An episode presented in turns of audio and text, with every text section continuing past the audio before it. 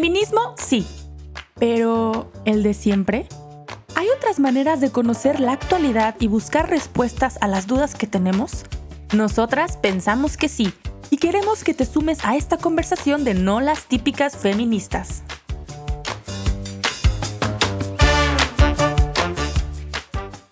Bienvenidas, bienvenidos a este nuevo episodio No las típicas feministas. El día de hoy tenemos una invitada muy especial a quien yo le tengo mucho cariño y me da mucho gusto que haya aceptado nuestra invitación para poder venir aquí a platicar y a contar su historia, que creo que tenemos mucho que aprender y que compartir. Em, ahora me acompaña también Pau Suárez en esta grabación. Pau, ¿cómo estás? Hello, mi Fati, muy bien y muy contenta, muy ilusionada por esta entrevista. Muchas gracias. Ay, sí, yo también y gracias también por estar aquí. Y les presento brevemente a nuestra invitada, pero me gustaría que ahorita ella también se presentara un poco más de primera voz. Eh, ella es Cristina Aguilar Zavala y el día de hoy vamos a platicar de una experiencia que para nosotras es muy importante abordar ahora en el mes de mayo, porque pues normalmente hablamos de la maternidad, pero desde una sola perspectiva, ¿no? Desde las mamás que tienen a sus hijos eh, biológicamente. Pero hay muchas otras formas y muchas otras caras de la maternidad que el día de hoy, pues Cristina nos va a ayudar a, a explorar. ¿Cómo estás, Cristina? Muy bien, buenos días. Qué gusto estar con ustedes. Ay, el gusto es nuestro, Cris. Y me gustaría que, que, nos apoyaras ahorita de inicio a presentarte brevemente, decir, pues, quién eres, eh, de quién eres mamá, de quién eres abuela, qué te gusta hacer. Un poquito para que la audiencia te conozca. Bueno, pues mi nombre completo es María Cristina Guadalupe Aguilar Zavala, pero pues claro que es muy largo, entonces se queda en Cristina. Pues eh, hace una semana cumplí 74 años, así es que ya tengo muchos años, quizá pocos más de los necesarios de transitar por este planeta eh, tuve la enorme dicha de haberme casado con Enrique González Astiazarán y con él tener tres hijos, que son Beatriz, Mónica, Enrique, y tengo cuatro nietos, que son Natalia, Matías, que son los mayores, y Inés y Patricio, que son los chiquitos. También tengo una nuera muy linda que se llama Ana Paola, y dos yernos. Uno es Román, esposo de mi hija Beatriz, que vive en, Francia, y Sergio, eh, con Mónica. Em, nací en la Ciudad de México. Tengo más de 40 años viviendo en Guadalajara, que es una ciudad hermosísima. Ya me da pavor ir a la Ciudad de México. Y este, bueno, eh, mi mamá se llamaba Cristina Zavala Pérez mi papá Abelardo Aguilar Carranza. Él falleció tres meses antes de que yo naciera, así es que mi mamá quedó viuda de 20 años. Entonces, bueno, por esas y algunas otras circunstancias, pues mi vida no ha sido fácil, pero nunca aburrida. Eso sí, se los puedo asegurar. Soy maestra de profesión y actualmente pues doy eventualmente clases de panadería, eh, me encanta cocinar, me encanta la panadería, eh, me gusta estudiar, eh, me gusta recibir amigos en, mi casa, obviamente familia. Tengo una tradición familiar de casa de puertas abiertas y eso me gusta mucho hacer. Qué padre, Cris. Escucharte, la verdad, es bien, o sea, como que va ensanchando el alma, ¿no? Y me encantó la expresión que usaste de que tu vida no ha sido fácil, pero no ha sido, que nunca ha sido aburrida. Y creo que al final mm, tengo una abuela que dice, bueno, una abuela de, de, cariño, porque no es mi abuela biológica, pero ella siempre dice que no hay corazón desocupado, ¿no? Y creo que en la realidad de todas las personas existen esos momentos difíciles, pero pues hay de dos quien los ve como pues la gran eh, caída de su vida o quien los ve como tú nos estás compartiendo el día de hoy, como esas oportunidades para crecer, para divertirse y para sobre todo afrontar una vida muy rica, ¿no? Que definitivamente creo que de eso va a tratar un poco este capítulo, el ir desentrañando esa riqueza que tú has podido ver y que también nos ayude a quienes te escuchamos a pues darnos cuenta, ¿no? Que con esa luz podemos también valorar nuestra propia vida. Entonces, muchísimas gracias. Con muchísimo gusto espero que de algo les sirva mi humilde experiencia. Claro que sí. Ay, no, Cris, de verdad que sí, que sí tenemos mucho, mucho que platicar y me encantaría, digo, ya ahorita hablaste de todas esas personas que están de alguna forma pues dentro de tu corazón y que han forjado tu corazón de madre, ¿no? Desde tus propios papás, em, tus hijos, tus yernos, nuera, eh, ahora tus nietos, ¿no? ¿Qué significa para ti el, el ser mamá? ¿No? O sea, ¿qué es lo que entra dentro de esta palabra? ¿Cómo la, la describes tú? Pues mira, básicamente para mí un privilegio maravilloso y una enorme responsabilidad que no termina cuando los hijos crecen. Se va modificando de acuerdo a, la edad, a las circunstancias, pero pues eh, soy mamá hasta el día que me muera y en uno de los libros de la Biblia dice en el Cantar de los Cantares que el amor es más fuerte que la muerte. Así es que estoy segura que el amor de los papás y las mamás trasciende la muerte biológica y sigue acompañando a nuestros hijos durante toda la vida. Qué fuerte. Para mí es un, un, un regalo maravilloso y también una responsabilidad pues que no, no se acaba. Dentro de las cosas que nos ibas platicando, Cristina, eh, creo que pude también intuir que pues ese corazón no se queda, o sea, definitivamente, como dices, ¿no? Es una gran misión que aborda a tu familia en concreto, ¿no? Pero algo que también hemos platicado es que pues al final hay muchas formas de maternar. Definitivamente en tu caso y en el caso de quienes tienen hijos biológicos, pues es a través de sus hijos, de sus nietos. Pero creo que en el cuidado de los demás y en algunas otras eh, circunstancias, pues también se puede desarrollar esta capacidad de tener otras formas de maternar, ¿no? El cómo poder compartir esos tesoros que tiene tu corazón tan grandes con otras personas para ayudarlos a crecer, para ayudarlos a ser mejores personas, para poder tocar su vida y su experiencia en algún momento en concreto y poderles dar herramientas para salir adelante. A nosotros nos gusta hablar de maternidad espiritual, pero creo que hay muchas formas de maternar. Y quería preguntarte si tú a lo largo de tu vida, que estoy casi segura que sí, pero si has podido experimentar estas otras formas de poder transmitir esa maternidad de tu corazón con otras personas. Sí, Pau. Pues fíjate que en el ejercicio de la profesión como maestra hay infinitas posibilidades para esto, porque la maternidad pues es cuidar la vida en, todos sus aspectos, ¿no?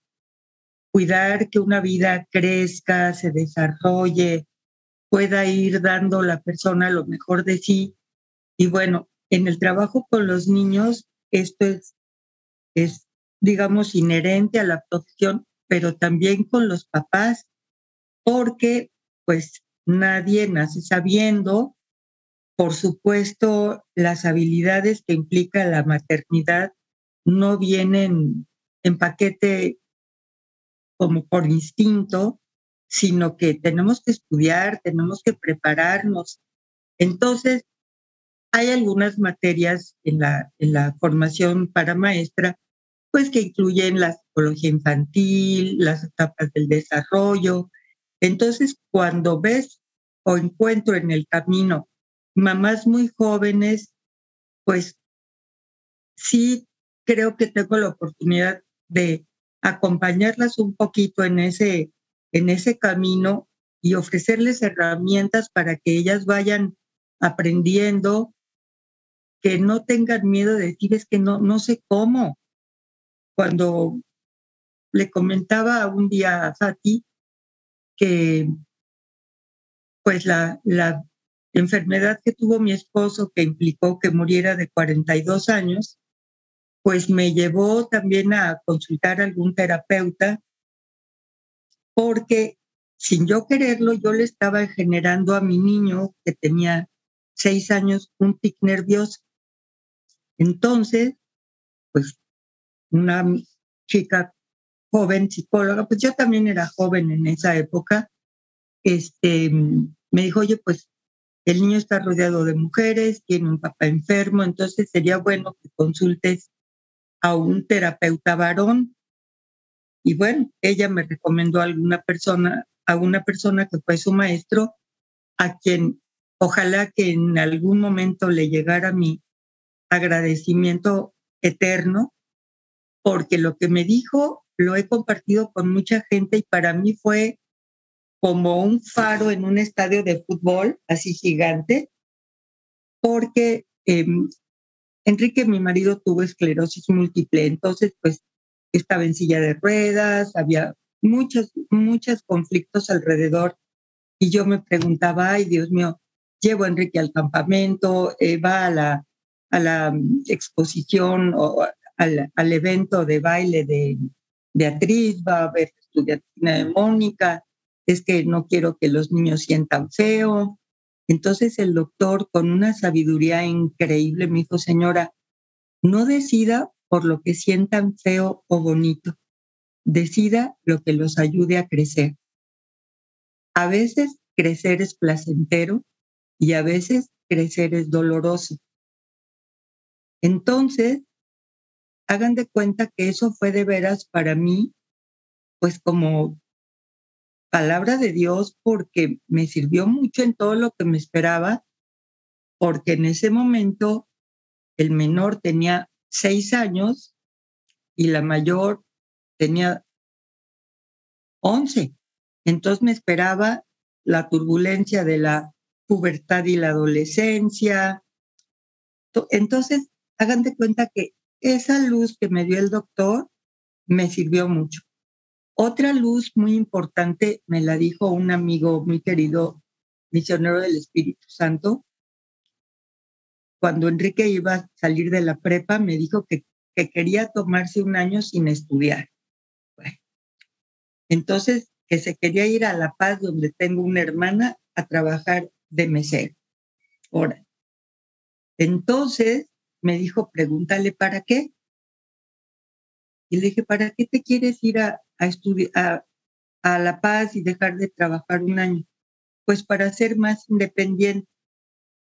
Perfecto. Entonces vas a empezar a juntar para tu boleto a La Paz y para que sobrevivas un mes por si no encuentres trabajo rápido y obviamente descartas la idea de llegar con tu tía porque si no, nomás cambias de diablo, pero vas al mismo infierno.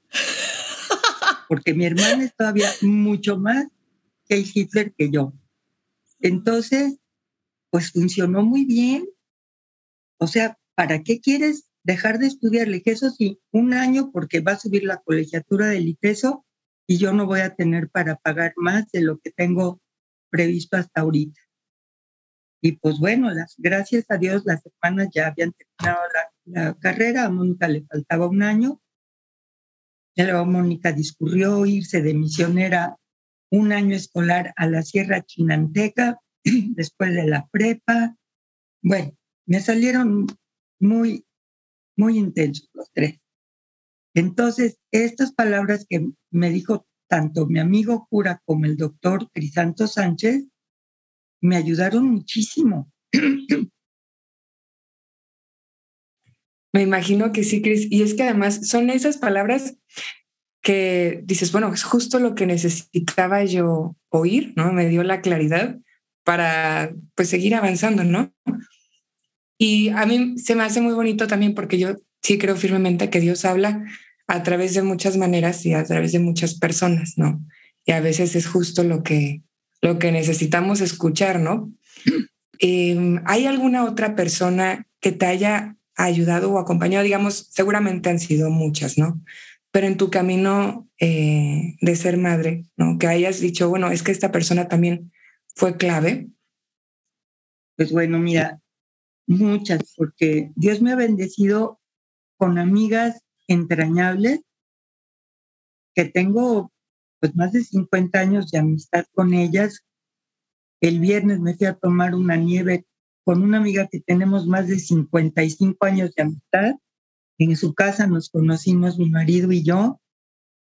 Y bueno, mira, también claro, mi mamá, tanto por lo que sí me gustó como por lo que no me gustó. No es un juicio porque pues un día le dije, a ver mamá, ¿por qué no me llevaste un día a terapia? Porque a mí me dio polio de año tres meses. Entonces me dejó helada con la respuesta y me dijo, pues porque cuando tú naciste no había escuela de psicología en México y después, cuando empezó la escuela de psicología, solo iban los locos al psicólogo. Pues de veras, tengo que ver el contexto en el que ella creció, en el que yo crecí y que no es lo mismo ir a terapia en el año 2023 que en 1953 que yo tenía cuatro años o cinco. Entonces, por ejemplo, yo le agradezco mucho que ella me trepanó hasta el tuétano con la frase, no digas no puedo. Porque al darme una este, crisis de poliomielitis muy severa, la opción era o no digas no puedo o hay pobrecita mi cojita y tumbada en un sillón y que le resuelvan la vida. Entonces, no digas no puedo y órale a darle y, y hacer mi mejor esfuerzo para salir adelante. A veces pienso que se le pasó un poquito la mano porque, pues, apenas estoy intentando ser prudente, no hacer cosas muy alocadas que me pongan en riesgo. Pero bueno, eso ya la edad me está ayudando. Entonces, bueno, pues sí, mi mamá, por supuesto, tuve maestras excelentes, una religiosa del colegio francés que se llama Tere Villalpando, que fue, empezó a ser mi maestra a los 11 años, ahora somos amigas en Cañapes, ella solo me lleva 10 años. Hace cuatro que vino a una reunión que hicimos por mi 70, vino un tiempo porque tenía aquí un hermano muy enfermo y desde las 7 de la mañana le estaban hablando del colegio desde México. Yo le decía, Tere, es que ¿de dónde sacas tanta energía? Te estás durmiendo después de las 12 y te levantas a las 6 y me dice, ¿por qué te sorprendes si apenas tengo 80? Entonces digo, bueno, yo, ¿de qué me quejo si apenas tengo 74? Entonces, como decía Pau, al inicio de la plática, mucho depende cómo veas la realidad, sino como oportunidad para seguir creciendo o como para tumbarte a lamentarte por la vida o por las circunstancias. Entonces, pues mis hijos también aprendieron a, a, a pedalear en su vida y con la llanta ponchada cuando eran niños porque unos disque amigos nos hicieron un fraude aún estando mi esposo vivo y ya sin poder trabajar. Entonces, pues fueron muy creativos desde niños y el otro día Mónica me platicaba, me decía una frase que los mejores marinos se forjan en las tormentas. Entonces, pues cuando las tormentas de la vida sobrevienen, son escuelas de una exigencia. Yo a veces pensaba, parece que mis hijos fueron una escuela espartana ya en la época en que los romanos, los griegos y toda aquella gente se las gastaba en guerras terribles, porque pues los niños espartanos, el día que nacían los dejaban a la intemperie y si sobrevivían, pues quería decir que tenían madera de guerreros, porque era un pueblo guerrero. Entonces yo decía, bueno, pues mis niños sufrieron circunstancias muy fuertes para su edad y no solo sobrevivieron, sino salieron muy fortalecidos y cada uno en su momento han enfrentado situaciones muy difíciles y pues gracias a Dios y con mucho apoyo de la familia y de sus amigos, han salido adelante y ayudan a muchas personas también a superar momentos de dificultad. Entonces, pues, amigas, este, familia.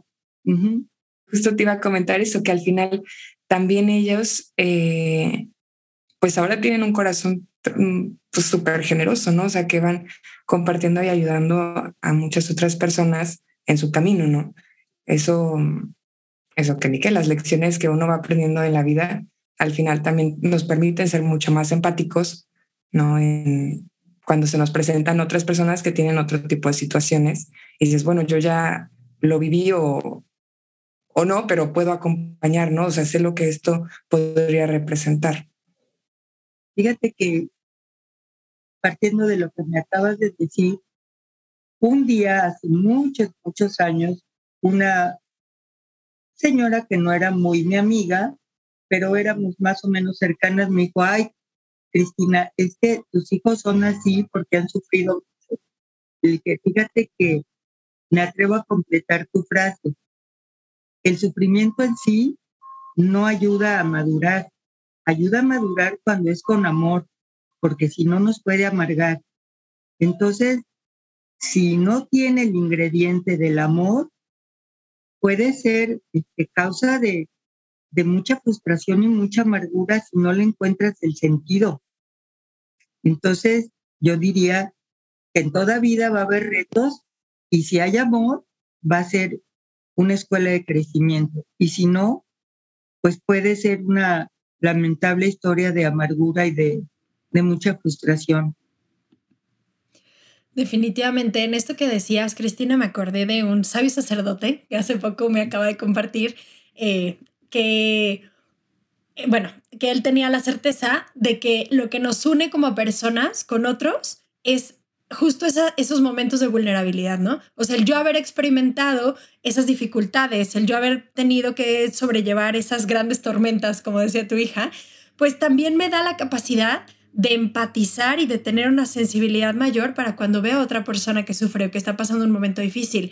Y por supuesto que de ahí también nace como esas ganas de quererme acercar y apoyar en lo que pueda, pero también de un entendimiento muy, muy distinto, ¿no? Un entendimiento de la realidad muy distinto, que estoy seguro que por lo que he podido eh, conocer de tu historia, pues definitivamente todas esas dificultades y grandes montañas que la vida te ha puesto delante y que has subido, pues definitivamente también te han dado una mirada muy amplia para poder llegar acercarte a las otras personas con una mirada de empatía, con una mirada de cariño, con una mirada como mucho más amplia que si no las hubieras vivido, ¿no? Entonces, eh, bueno, yo estoy segura que eso también se ha reflejado, pues no nada más en tus hijos y a lo mejor en tus alumnos, sino pues en todas las personas con las que convives, porque al final es una mirada distinta que abre el corazón a un amor diferente.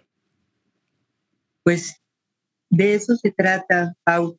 Fíjate que cuando eran niños, yo leía un montón de libros de, psicología y un cuñado me decía, ay, ¿para qué les tanto? Y yo le decía, pues si leyendo tanto, meto tanta pata, ahora imagínate si no leyera.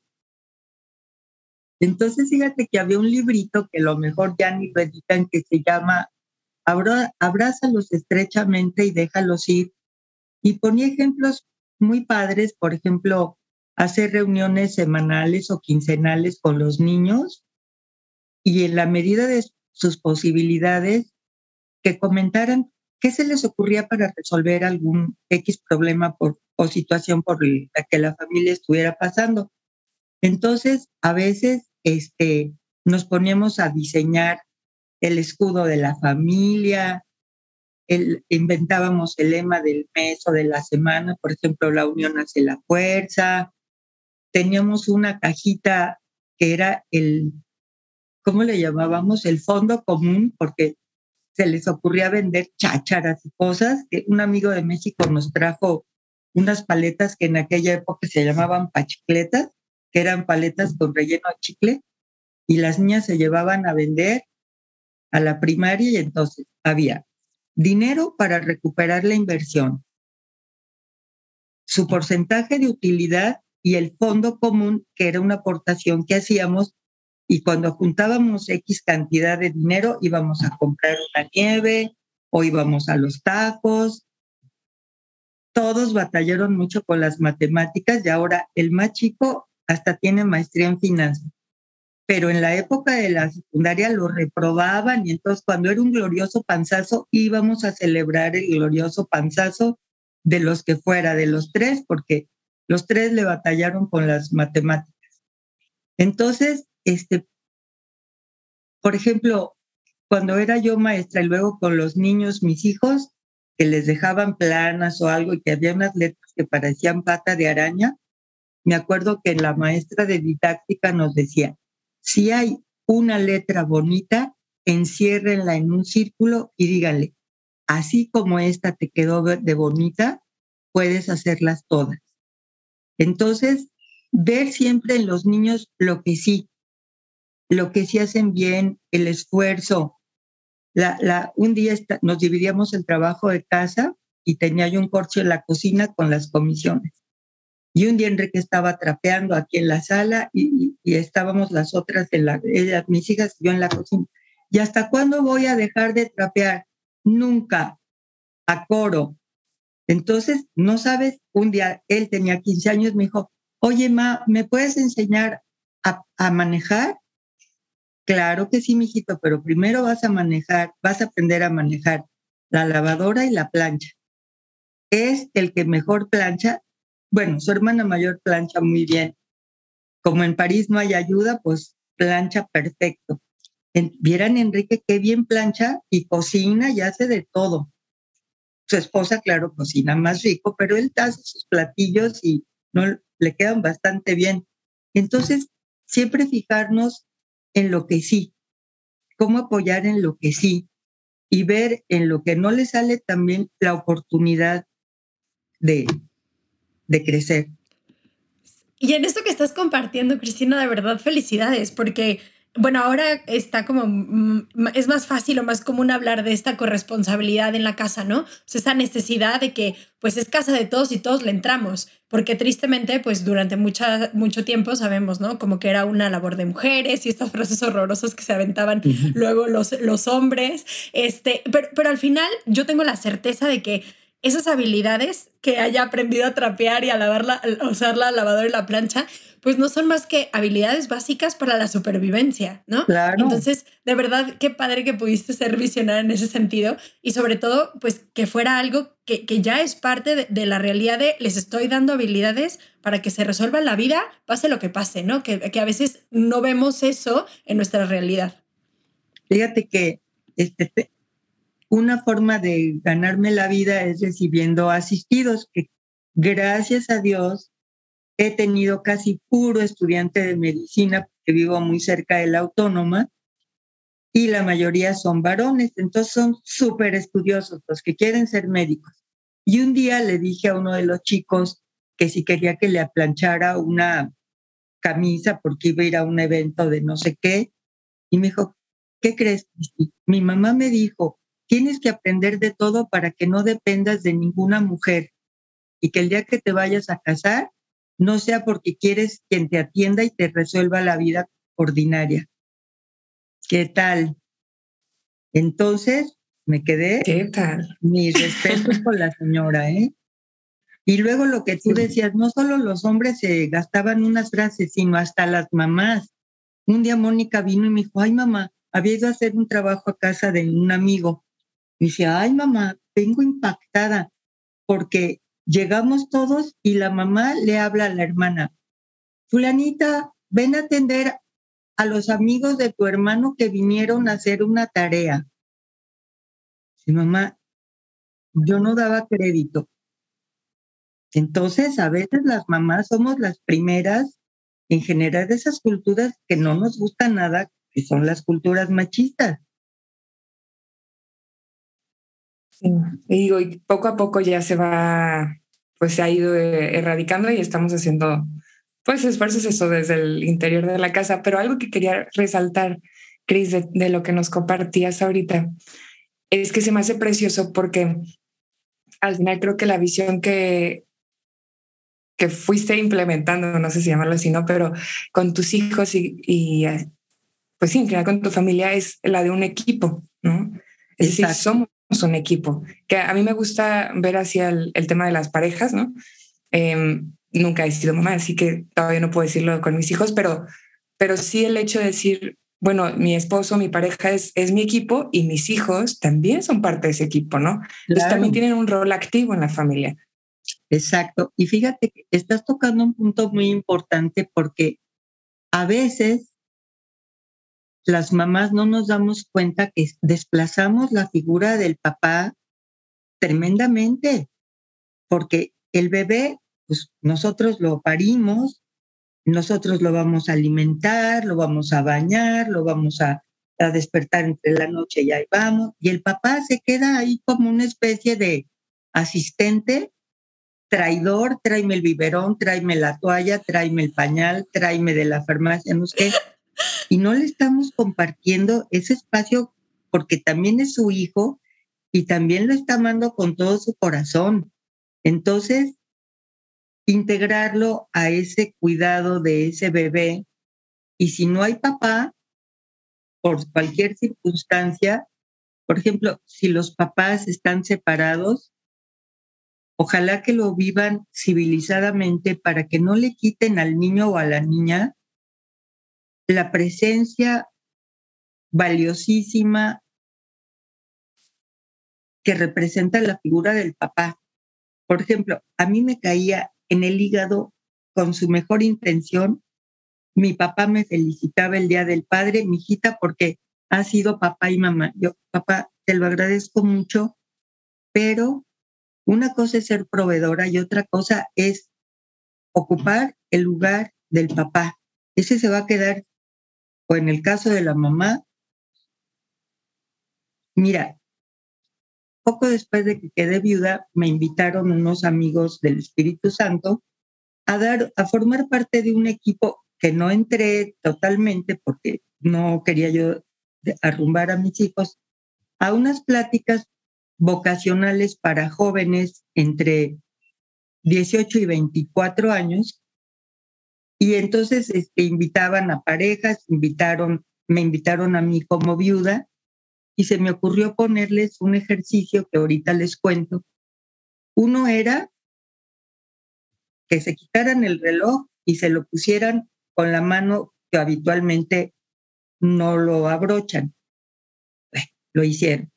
Pero luego les dije, ahora los que traen agujetas van a quitar la agujeta y con una sola mano van a, amarrar la agujeta a su zapato.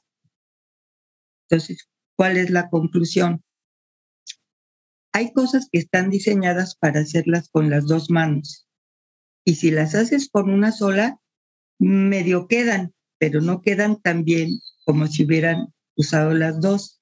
Entonces, por más que nos esforcemos, los papás o las mamás, que en el camino nos vamos quedando solos, vamos a hacer nuestro mejor esfuerzo, pero sabiendo que el lugar del que se fue no lo va a ocupar nadie.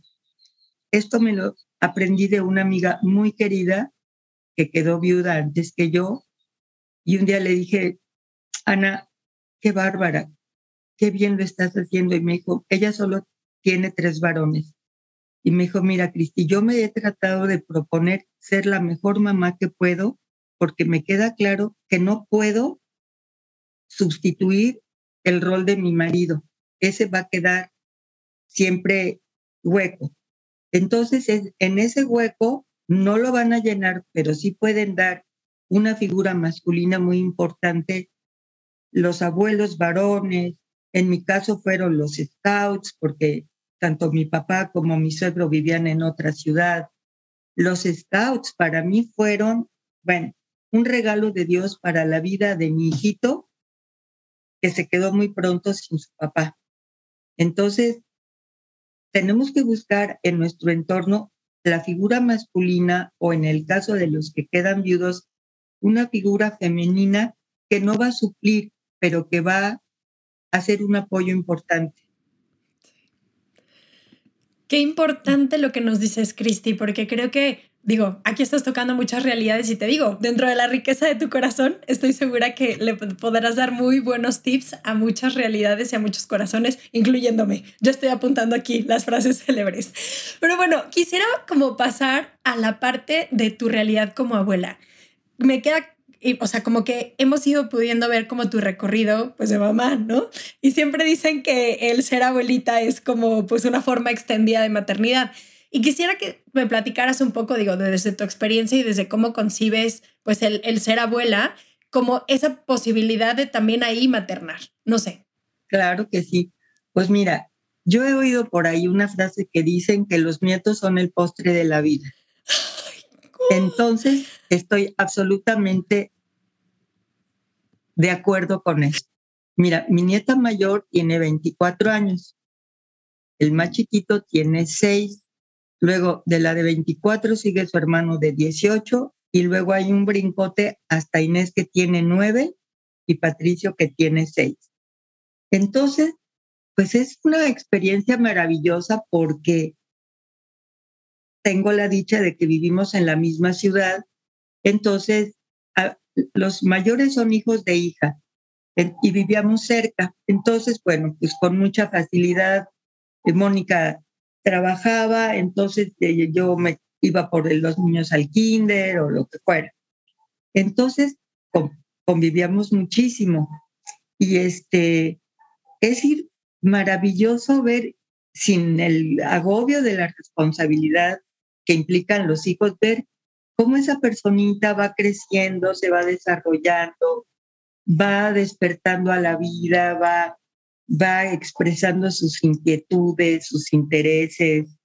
Y pues, mira, yo la verdad lo sí y lo chiqueo mucho. Siempre trato de tener, los chiquitos una caja de sorpresa cuando vienen los fines de semana, aunque sea una cosita, lo que les gusta. A Inés le encantan los maicitos salados es súper golosa. Patricio es de Garganta Internacional, todo le fascina. Y al, al nieto grande, que, que fue cuando él tenía nueve años, nació Inés, entonces tenía su caja de sorpresas también. Y un día me dijo muy serio, Abu, yo ya no quiero caja de sorpresas porque ya soy grande. Ah, perfecto. Siguiente fin de semana no había caja de sorpresas para él. Iba y me dice, oye, ya voy mi caja de sorpresas. Pues no, que ya no la querías, no, que ya no eras grande. Entonces, bueno, aunque no es caja de sorpresas, siempre tiene, él es súper deportista y entonces le tengo ahí sus galletas de proteína, le, le hago ahí cosas así.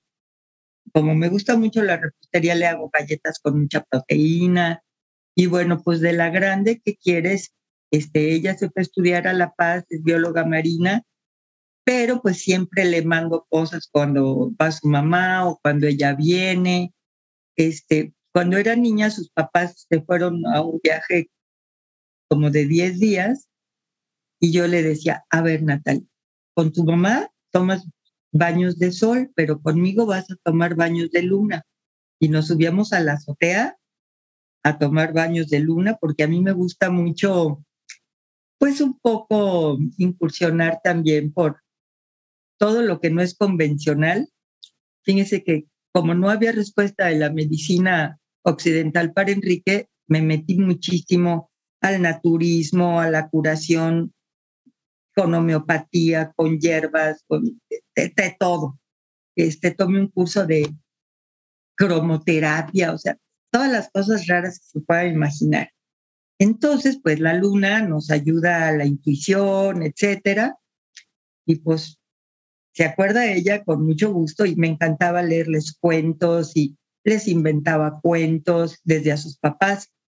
Entonces, este, pues es una experiencia que a mí me llena de felicidad y alegría. Y con de que sus papás me lo permiten, pues yo, este, claro, en mi casa las normas las pongo yo. Entonces, si en su casa los dejan brincar en los sillones, yo voy y no digo ni pío. Pero en mi casa les digo, a ver, no, porque está la mesa y si te caes de cabeza, te vas a descalabrar. O sea, no es no porque no, sino porque es para, para cuidarlos, para evitarles un riesgo. Este, pero bueno, ellos saben que me encanta que nunca se quieren ir de mi casa, porque eso quiere decir que se sienten contentos, felices. Aunque mi casa es chiquita, pues tienen su baúl de juguetes. Yo tengo un secretaria, Inés le encanta sentarse a dibujar ahí. ¿Cómo les diré? Pues que sientan que, que mi casa siempre va a estar abierta para ellos. Y bueno, con Natalia, que sí tuvo una adolescencia y medio turbulenta, pues yo era como su, ¿qué les diré? Como su departamento de quejas permanente Y su mamá, que fue bastante difícil en la época de la adolescencia, venía y mamá, es que ya no sé qué hacer con Natalia. Y entonces, a ver, acuérdate cuando tenías 17 años, acuérdate de las tripulcas, bájale tres rayitas. Mi marido tenía una frase que me encantaba que decía, súbete al ring solo cuando sea necesario. Entonces, bueno, quizás resumo un poco tu pregunta, Pau. Sí, muchas gracias, Cristina. Sobre la abuelez. Sobre la abuelez, que sí es algo que nosotras, pues no. Y de hecho, yo a nivel personal, a mí me encanta escucharte, Cris, porque yo no, pues no tuve el regalo ah, de estar con mis abuelas. Fallecieron cuando yo era muy chiquita, o sea, una falleció cuando, pues el mismo año que yo nací y la otra dos años después. Entonces, pues nunca, nunca lo experimenté y además mi familia y yo vivíamos en Tijuana eh, y mis abuelos, tanto el paterno como el materno, vivían en otras ciudades, ¿no? Entonces, esa experiencia de, de relacionarnos con los abuelos, pues era más bien algo virtual, ¿no? Algo por teléfono o así, que hasta apenas hace algunos años como que he podido vivir un poco más de cerca con, con mis abuelos, de ir a visitarlo, bueno, ya solo tengo a mi abuelo paterno, pero de ir a visitarlo eh, un poco más seguido, o incluso acá en, en, la ciudad en la que vivo, en Guadalajara, pues visitar a mis tíos abuelos, ¿no? Y, y también ir conociendo un poco así de mi familia, ¿no? Pero escucharte ahorita se me hace precioso, precioso, precioso. Y quería también aprovechar ahorita para, para preguntarte, de esa experiencia también, así como el ser abuela como expandió la experiencia de maternar, si en el ámbito laboral o profesional, eh, además de, de, en las clases, pues no sé, tuviste también alguna experiencia así, ¿no? Que te haya ensanchado ese corazón o que te haya enseñado otras formas. Sí, claro que sí. Fíjate que dos años después de que falleció mi esposo, que yo tenía cuando murió 38, unos amigos que vinieron de México me invitaron a integrarme al equipo que iban a hacer una fundación que se llama o se llamó Reintegra, que trabajaba con personas privadas de la libertad, tanto en el reclusorio femenil como en el varonil, y luego cuando ya crecimos un poco nos extendimos al tutelar de menores. Entonces, pues fue una experiencia fuertísima porque la mayoría de los casos que, atendimos, yo, yo trabajé ahí cinco años y empezamos de cero, me di cuenta que pues en un altísimo porcentaje la ignorancia es el caldo de cultivo para la delincuencia. Y por otro lado, que muchos chicos pertenecían a un estrato social en donde pues, las mamás se iban a trabajar a casas y se quedaban todo el día solos. Entonces, yo entiendo que es dificilísimo para una mujer que tiene varios niños, que no tiene el apoyo de un esposo o que quizá los dos se van a trabajar, exponen tremendamente a los niños porque su escuela es la calle. Entonces, unos ni siquiera habían ido nunca a la escuela. Entonces, bueno, ahí me tocó trabajar mucho también con las esposas de los reclusos o con las mamás de los reclusos. Y sí me di cuenta que, que una manera de prevenir muchos problemas familiares y sociales es una presencia de la mamá, si no se puede de tiempo completo, sí de tiempo con calidad. A ver, sentarte, o sea, el tiempo de calidad implica tiempo de cantidad, aunque no sea mucho, porque no puedes llegar de trabajar, a ver, mijito, dime cómo te fue, qué hiciste, qué problemas tuviste. No, no, no, no sabes el niño en qué momento está. O sea, no, no puedes tener, a ver, hora de departamento de quejas, hora de regaños, revisión de tareas, eh, eh, no. O sea, un, aunque, aunque tengamos menos cosas, pero tener más tiempo de calidad. Luego, de ahí me fui a trabajar al DIF estatal, que fue una experiencia maravillosa en mi vida, porque acá en el anterior era ver como ya el daño tremendamente hecho y a lo mejor con daños irreparables. Pero me tocó trabajar en el DIF en la época del ingeniero Cárdenas y la señora Joen en la parte rural. Mi cargo incluía atender los 23 municipios más pobres del estado. Y ahí vi unos valores familiares, una solidaridad, una forma de, de veras de cuidarse unos a otros. Un día me tocó, manejábamos este, recursos federales, por ejemplo, Mujeres en Solidaridad, Cocinas Populares, más otros estatales.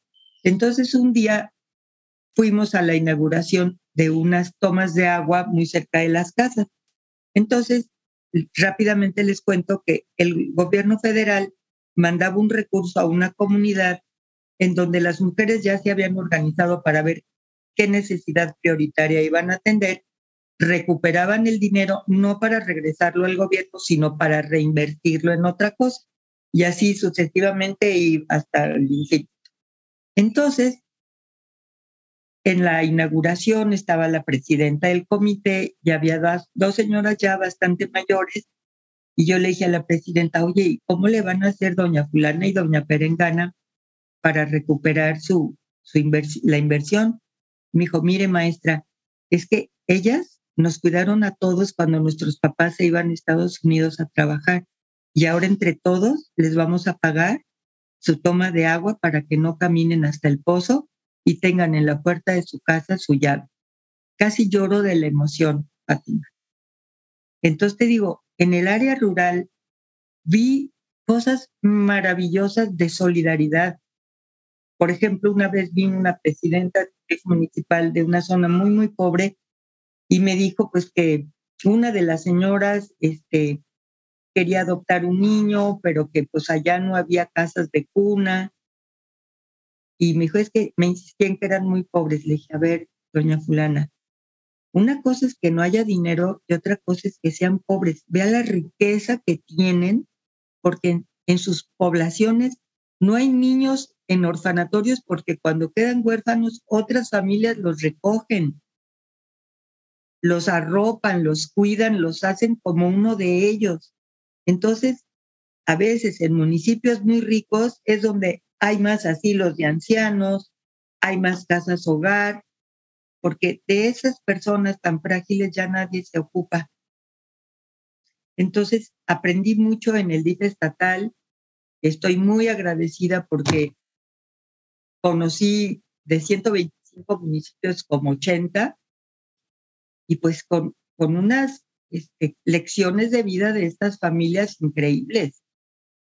Y luego trabajé como directora en dos escuelas, en donde también vi mucho la urgencia de que los papás se preparen, que no crean que la educación depende de los maestros, sino que ellos son los formadores.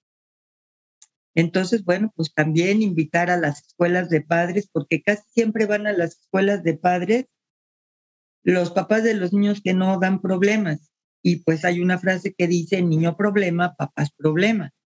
Entonces, los más urgidos de ir a esas orientaciones eran los que nunca iban. Entonces, bueno, te comparto desde la experiencia laboral estas anécdotas. Qué padre, Cris, muchas gracias. Híjole, de verdad que, pues sí, cuántas experiencias en tu propia vida, pero también de poderlas identificar en otras.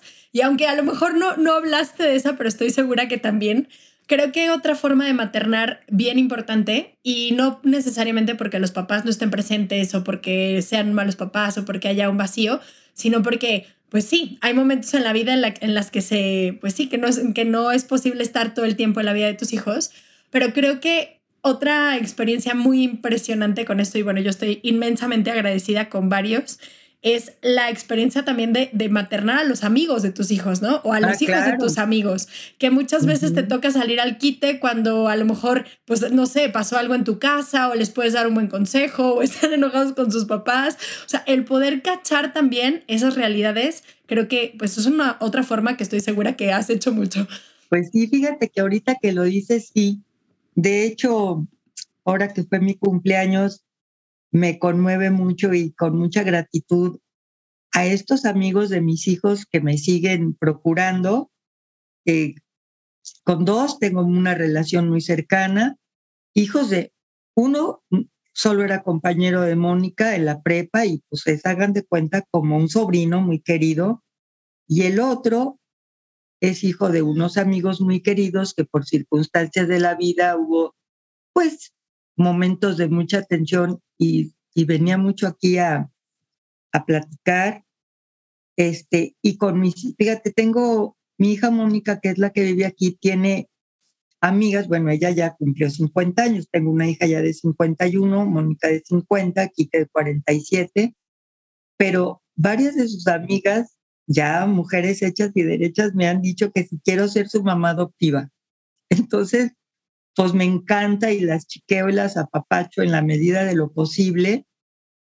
Y bueno, pues mira, yo a veces tengo la impresión, no, no a veces, siempre creo que una palabra cariñosa, una actitud amable puede en un momento que ni te imaginas cuál, qué pueda significar.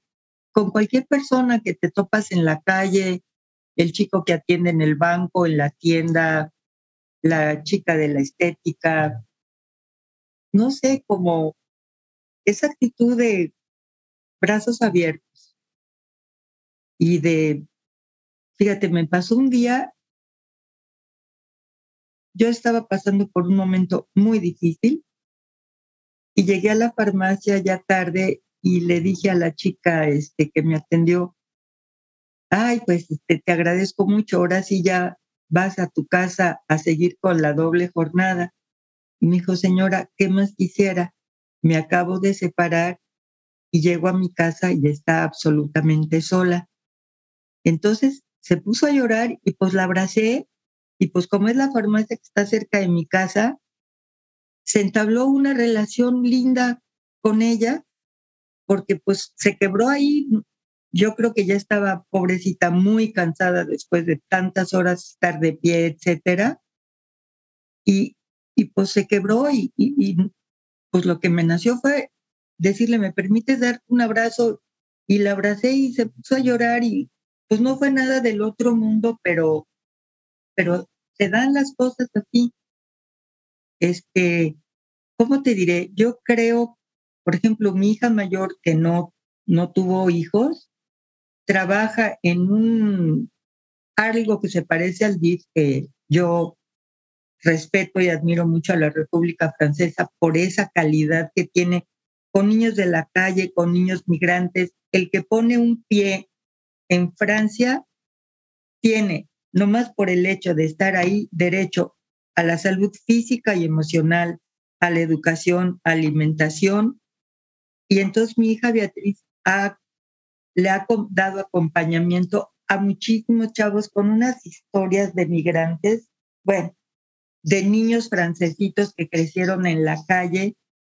Y un día me, bueno, también pido por ellos porque pues son como muy cercanos a mi hija, aunque no sean mis nietos biológicos. Y un día me dijo, mamá, estoy de veras en un grado de emoción. Se recibió hoy en el consultorio una carta de una chica que atendí hace ocho años que me dijo, Madame Beatriz, este, le aviso que ya tengo un trabajo fijo y que le quiero agradecer mucho porque usted fue la única persona que confió en mí. Entonces, bueno, les comparto esto porque es lo que vive mi hija Beatriz, es un tipo de maternaje que no es biológico, pero si a las 3 de la mañana le hablan porque está un chavo o una chava en una delegación de policía, se va a buscarlo. En la pandemia, una niñita que acompañaba de 15 años trabajaba de prostituta, se embaraza y le toca a ella acompañarlo a todo el rollo de salud y del aborto. Cosas fuertísimas. Y también le tocó convencer a la mamá que viniera a acompañar a su hija en ese momento. Entonces, Mónica trabaja también en un proyecto educativo y hace maravillas con las mamás de los chavos. Ella tiene puro adolescente, con los chicos y con las familias. Entonces, y Enrique y Ana, que tenemos un, un, chiquito con síndrome de Down, que al principio estaban en un nivel de desolación impresionante, ahora son muy pronto al año de Patricio ya estaban formando parte de una asociación que se llama Unidos, que es maravillosa, y ahora acompañan a papás en el momento de recibir al bebé o la noticia de que el chiquito viene con síndrome de Down. Y este niño Patricio es nuestro sol. Inés, bueno, ¿qué quieren que les diga? Tiene un corazón tan sensible, tan amoroso, que son nuestros, nuestros maestros. Entonces, pues solo agradecerle a Dios que, que nos da tanto amor a través del, de estas criaturas, mi nieto Matías igual, Natalia, pues yo me siento muy afortunada. Si quisieran cerrar con algo, yo me siento muy agradecida con la vida por tanto amor que recibo cada día y que yo quisiera compartir a mi vez. Muchísimas gracias, Cris. De verdad, qué, qué impresión. Gracias. Y gracias porque estos como casos en concreto que nos compartes también de otras personas, pues, a ver, como decíamos en un principio, no volvemos. La realidad te propone, te pone enfrente retos. Y si los vives desde el amor, que en este caso son formas muy concretas de maternar, pues cuánto fruto no puedes dar, ¿no? O sea, cuánta vida no puedes compartir, en cuántas personas no puedes dejar una huella si abres el corazón ante estos retos. Muchas gracias. Pues yo estoy muy agradecida con usted. Ay, no, Cris, de verdad, muchas gracias. Ahorita em, estaba yo muy conmovida y que pues al escuchar todas estas historias y porque al final creo que es, es eso, es un reflejo eh, yo siempre he pensado que el corazón de las mujeres, bueno, en general, pero de las mamás en específico, es, es un corazón como talla extra grande, ¿no? Que se va, o sea, al ejercer esa maternidad de cualquier forma, se va ensanchando, se va ensanchando, se va ensanchando. Y, y pues ahorita lo, lo veía, ¿no? De manera muy clara en, en todas estas historias, ¿no? De cómo van cabiendo y cabiendo, cabiendo más personas y que reciben amor también, o sea, tanto los hijos de tus amigas como los amigos de tus hijos, como tus nietos, eh, incluso tus nietos espirituales, ¿no? con los chicos y chicas con los que trabaja Beatriz. Entonces, bueno, ya para ir cerrando un poquito este, este capítulo, mm, te quisiera preguntar, ya mencionaste varios regalos, varios retos eh, de este camino en, en la maternidad. Pero si pudieras eh, compartir tal vez eh, uno de los regalos ¿no? que has recibido en este camino, ¿cuál sería? Pues, ¿qué crees? Que me estaba yo acordando que uno de los regalos más increíbles fueron los abuelos que tuve también. Ay. Porque fíjense que al año de que mi mamá quedó viuda, nos fuimos a vivir de casa de una tía de mi papá con, lo que, con los que ellos vivían recién casados mientras compraban una casita a casa de mis abuelos maternos. Entonces, pues mi abuelo fue mi abuelo a los 49 años, o sea que fue un abuelo joven. Y este, tanto él como mi abuela, pues son figuras sumamente importantes en mi vida. Y mi abuela paterna, que vivía en Veracruz, también tenía un corazón de condominio porque en el segundo matrimonio de mi mamá llegaron cuatro hermanitos que ella recibió como nietos. Si me mandaba un regalo a mí, le mandaba a mis cuatro hermanos, al grado tal que mis hermanitos creían que, que su abuela biológica, un día mi hermano Manuel le dijo a mi mamá, a ver mamá, mi abuelita la de Catemaco es la mamá de mi papá mi abuelita, la de Soto, que así se llamaba la calle donde vivían mis abuelos, es tu mamá. Y entonces mi abuelita, la de Monterrey, ¿de quién es mi mamá? ¿De quién es mamá? Porque ellos sentían más abuela suya a la mía que a la biológica de ellos. Entonces, mis abuelos también han sido, pues, fuente de una inspiración enorme. Y este, y bueno, pues un regalo maravilloso fue que Enrique, mi marido, me escogió porque a pesar de tener una piernita chueca por la polio, a él no le importó. Y entonces para mí un regalo increíble es haber conocido un gran amor y que mis hijos son hijos de ese gran amor. Ay, Cris, mira, hasta se me puso el nudo en la garganta. Gracias de verdad porque ambas cosas, ¿no? El regalo de los abuelos y el regalo de ese gran amor, ese gran amor que ha dado tantos frutos. Y bueno, ahora quisiera preguntarte, este, sí, bueno, seguramente habrá varias mamás jóvenes escuchándonos con muchos retos.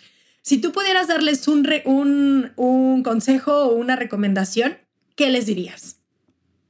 Mira, en primer lugar, que disfruten mucho cada día con su hijito.